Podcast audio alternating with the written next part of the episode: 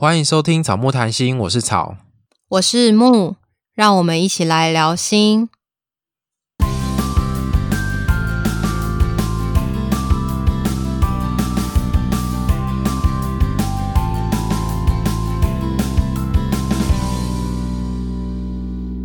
如果你喜欢我们的节目的话，记得到 Apple Podcast 给我们五颗星，然后欢迎来追踪我们的 IG 和 FB。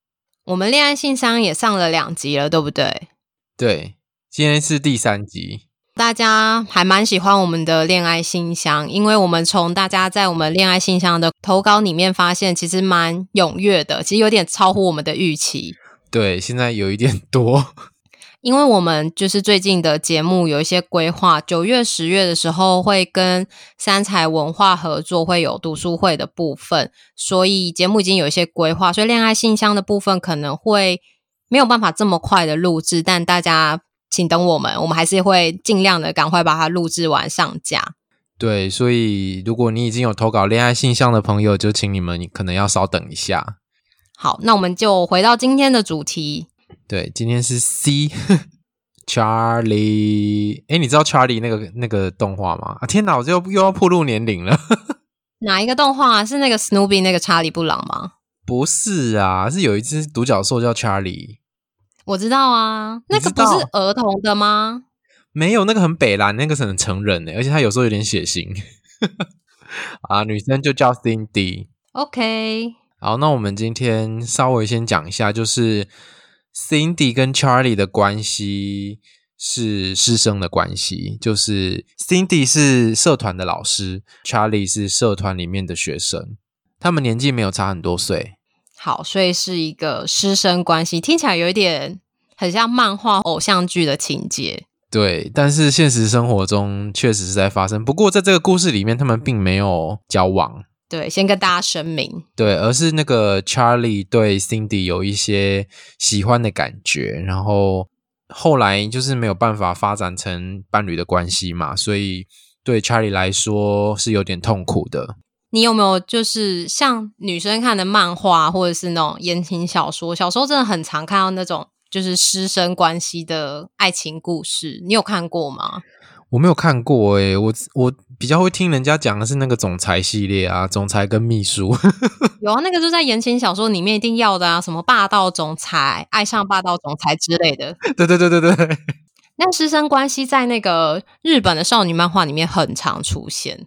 是哦，在台湾的法规里面，这个好像就是不可以的嘛。对，不是好像是不可以。对，就是不可以。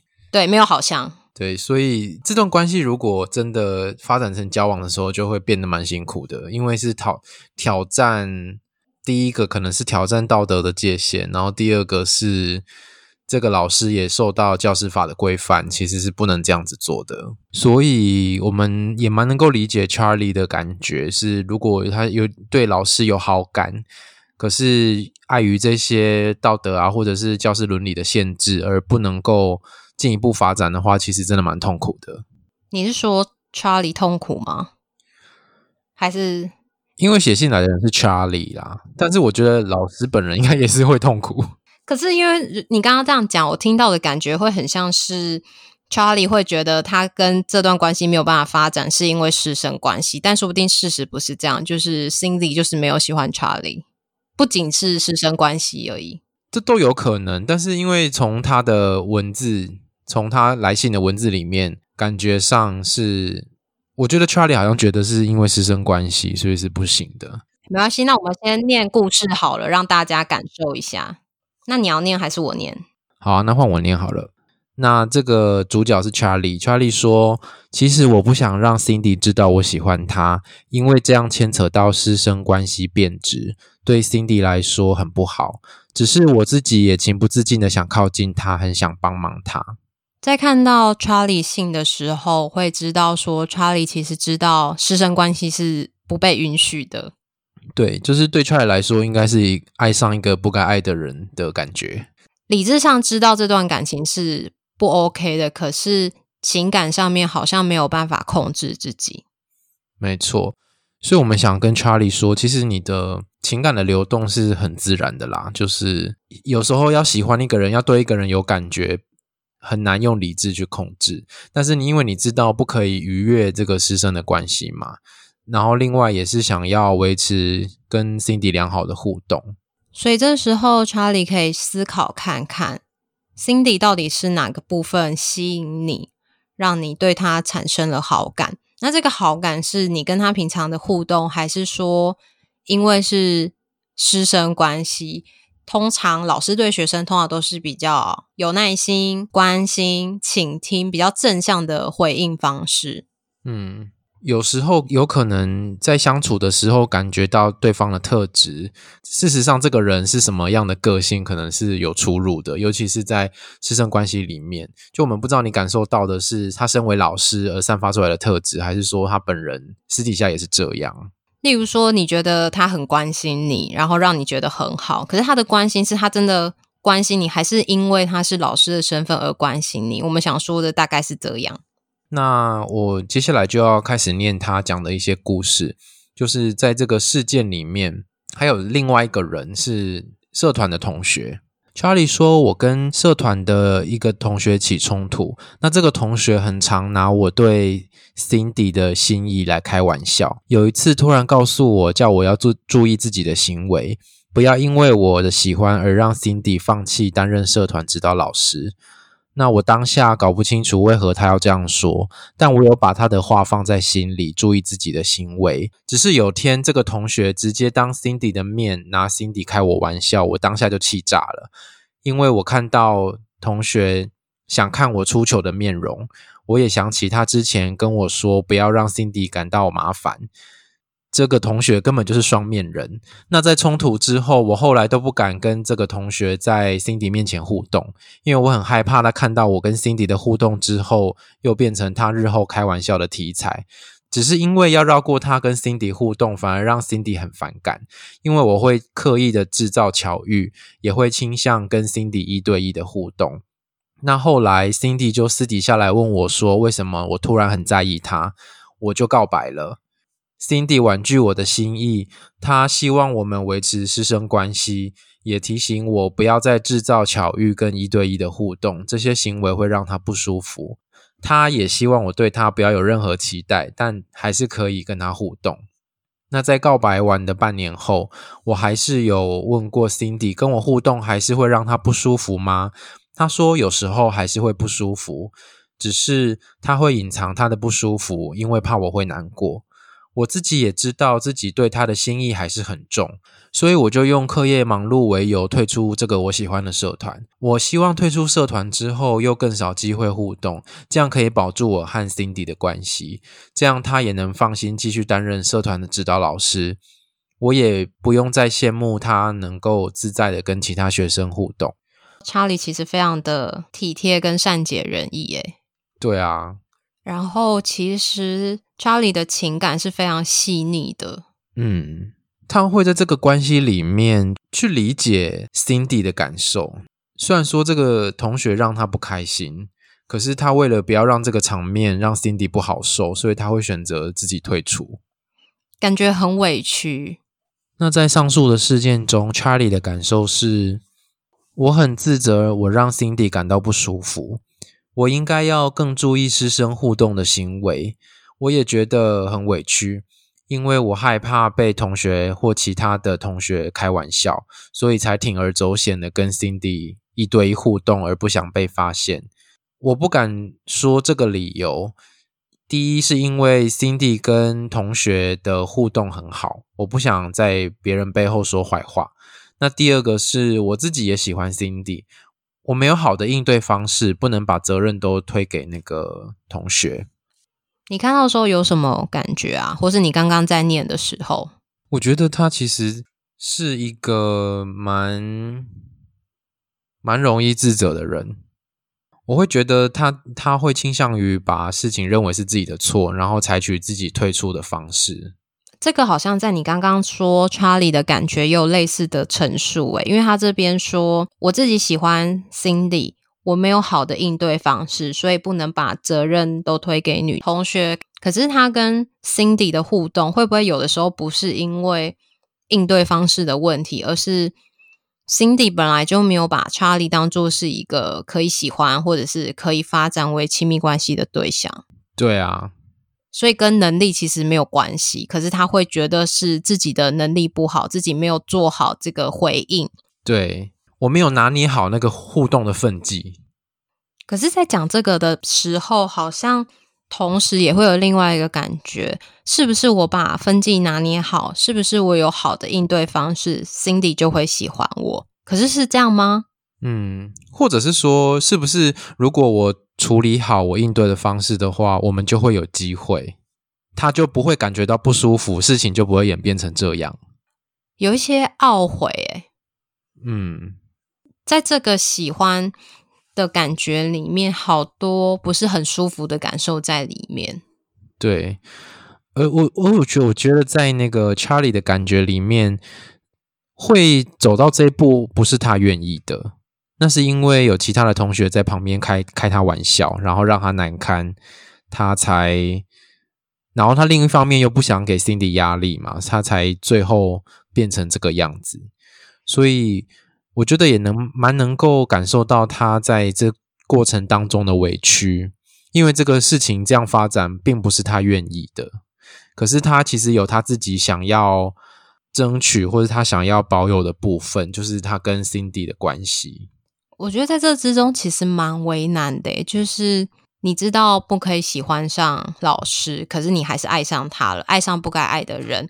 可是你想跟他维持单纯的师生关系，你又做不到，因为在还喜欢的时候要维持，例如说朋友的关系或者是师生关系，其实没有办法这么容易做到。对啊，因为我觉得那个情感如果变得比较复杂之后，然后要再维持那个关系，其实真的还蛮辛苦的，因为你要克制自己啊。可是其实又很想跟对方见面，或者是很想跟他互动。然后如果没有跟他互动，又会可能又会思念啊，会想要再靠近他，所以我觉得是一个蛮像你说的蛮为难、蛮矛盾的感觉。这个就会让我想到那个诶，我们恋爱信箱的第二集的那种感觉，就是你脑袋都知道，可是却没有办法做到。我觉得人类就是难在这个地方，就是如果。感情可以控制的话，那就不会这么痛苦啦，就不会有这么多人为情所困。所以我也想要问查理，就是能不能够接受现在这个阶段，就是没有办法跟 Cindy 成为伴侣？那如果没有办法的话，那其实是一种失恋的感觉，因为其实 Cindy 已经很明确的拒绝了。可是你刚刚在讲这个的时候啊，我想到说，Cindy 其实也有感受到 Charlie 可能喜欢他，因为你提到的时候，还有问他说为什么突然很在意他，然后 Cindy 这样问了之后，Charlie 就告白了，所以其实中间的互动可能有一些蛛丝马迹，是让 Cindy 觉得他可能喜欢我。嗯，而且这可能会明显到 Cindy 觉得需要处理，就不能放着了。所以，Cindy 还主动的提起这件事情，问他，好像是希望在情感陷得更深之前先踩刹车。而且我在想，就是呃，在你刚刚念的故事里面，Cindy 有说这些行为会让他觉得不舒服。我在想，这个不舒服会不会是因为他知道他们之间是不可能的，可是看到他还是很在意他的时候，他其实已经拒绝很清楚。但某部分他其实也蛮为难的，嗯，因为又不可能像一般的关系一样，就是哦，我你跟我告白，我拒绝你之后，我就封锁你，不再联络，不再往来。对，因为你还是我的学生，所以我可能还是有指导你的责任，也没办法把那个关系变得这么的僵，或者是完全不联络。这个不舒服会不会有些部分是担心，真的事情演变到会牵涉到？进入相关的法规或者是程序，有一些担心的层面。我觉得这个不舒服，如果我是 Cindy 的话，我会觉得这个不舒服比较是困扰的感觉。困扰之外，还可能会有一些担心吧。担心，因为是师生关系，所以基本上我觉得是站在老师的立场，基本上都不会是讨厌学生的吧，都还是会有一个教育的责任，会担心他。因此不知道做了些什么事，然后也不知道到底可以怎么像平常拒绝别人的方式去拒绝他。对，Charlie 应该有列一些，就是希望我们在节目中讨论的问题，对不对？对，那给你念喽。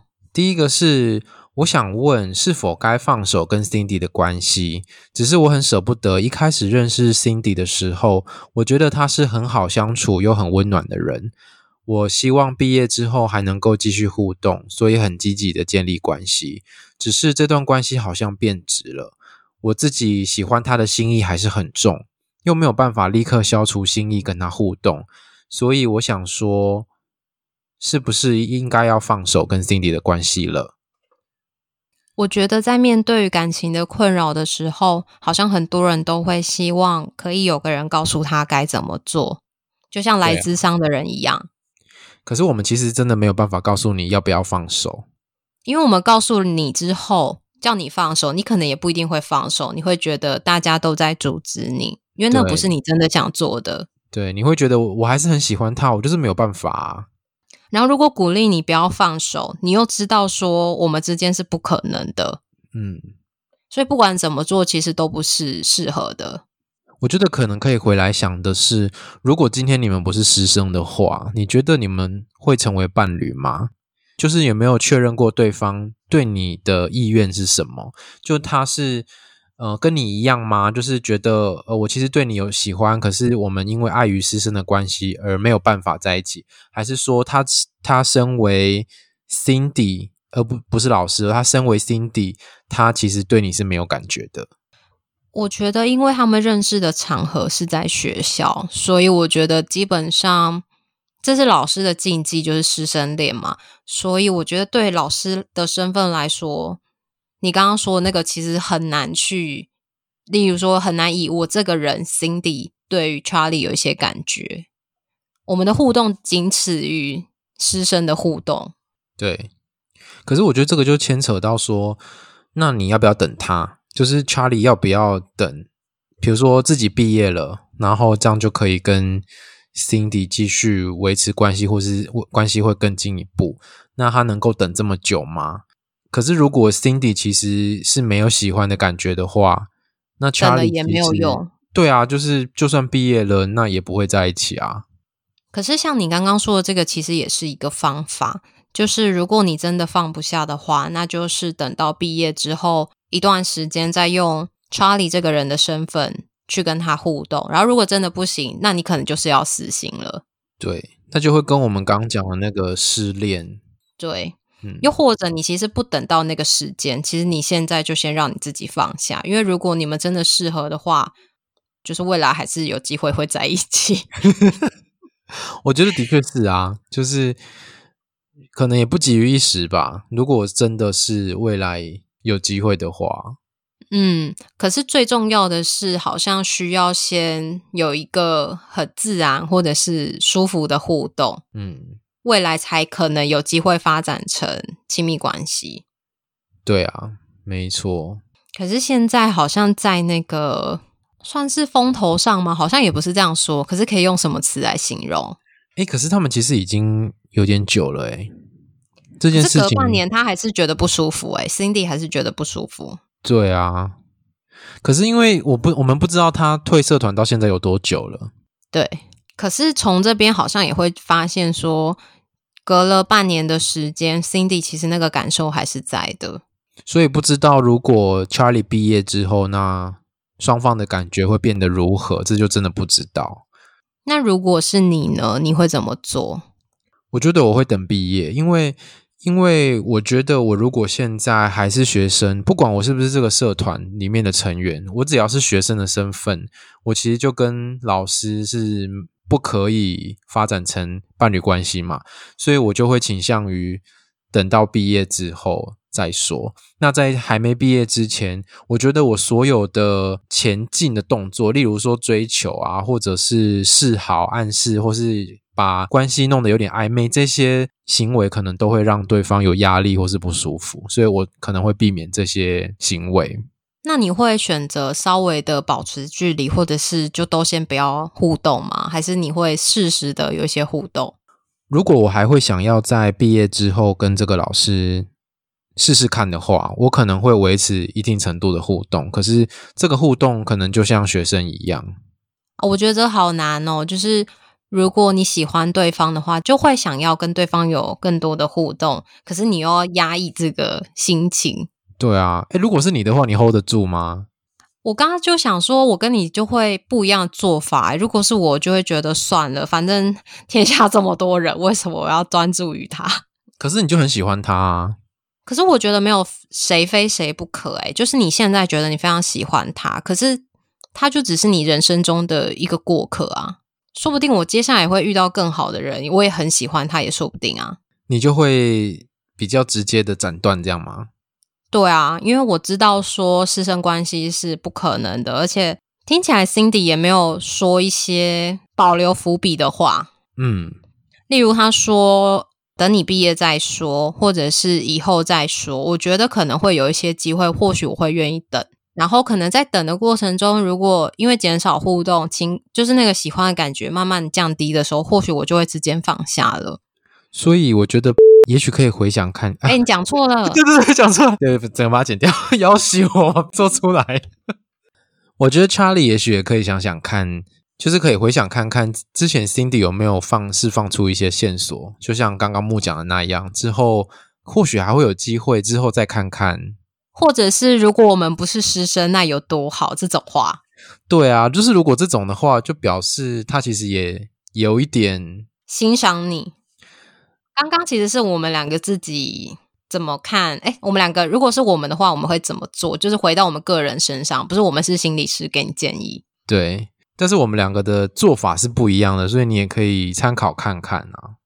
我觉得这跟我们自己在感情中的经验有关诶。怎么说？毕竟就是，毕竟也经历过了几段荒唐的情史，所以会觉得没有没有谁非谁不可。嗯。可是我觉得我刚刚是因为我以他的立场，就是因为他真的很喜欢对方，然后现在还觉得放不下的这个状态下，我可能会怎么做？如果是以我自己的话，我觉得我应该也会跟你一样。我想说你，你你怎么这么厉害啊？想说，嗯，其实回到我个人的话，我也会觉得说，就。如果这这段关系我判断是不可能的话，我就不会再往前走了。Charlie 的感情经验里面，曾经有没有就是喜欢过对方，但是发现不可能，而自己去面对那个失落的经验？还是这是你第一次面对这样的经验？如果你不是第一次的话，那你可能，那你可能就会有经验，可以知道自怎么处理自己的失恋的那个失落的感受。可是如果是第一次的话，那恭喜你，要体验第一次失恋的感觉。那我觉得这个失落真的很不容易，要处理这个失落的过程，可能还会蛮长的。可以去参考我们之前录过的那一集，跟两个女生那一集。他还有列第二个问题，对不对？对，第二个问题是，我也想问说，我该把逃避同学的事情跟 Cindy 说吗？你觉得要说吗？我觉得可能会先回到查理身上，他说了之后，他有什么样的期待？如果是我的话，我跟 Cindy 说，我可能会是想要跟他说，最后会发展成这样子，不完全是我的错，所以让让你有这么多的不舒服，其实那个时候的状况是怎么样，想做一个澄清。这个好像也是希望跟 Cindy 的关系不要变得太差。对。那如果不说呢？会不会其实说跟不说其实都不是这么重要？因为这段关系其实短时间内也没有办法有一些进展。可是 Charlie 可以想到底说跟不说哪一个对于他的接受这个失落会比较有帮助，或者是对于他接受自己目前的状态心情上会好过一点？我觉得 Charlie 可以处理的一件事情是，就算说这件事情已经过了，可是自己在。跟同学的人际互动上面啊，Charlie 是不是比较倾向于压抑自己？其实 Charlie 后来选择逃避这个同学，然后跟 Cindy 一对一的互动，然后后面演变成这样，好像不是 Charlie 本来想要的互动方式。可是如果再更早一点，这个同学。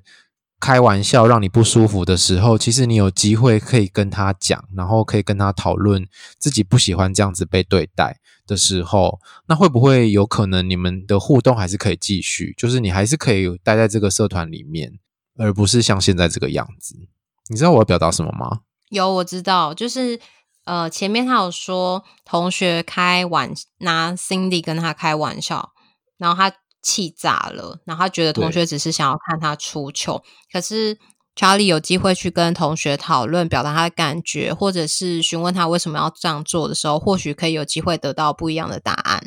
对，那后面可能会有不一样的结果。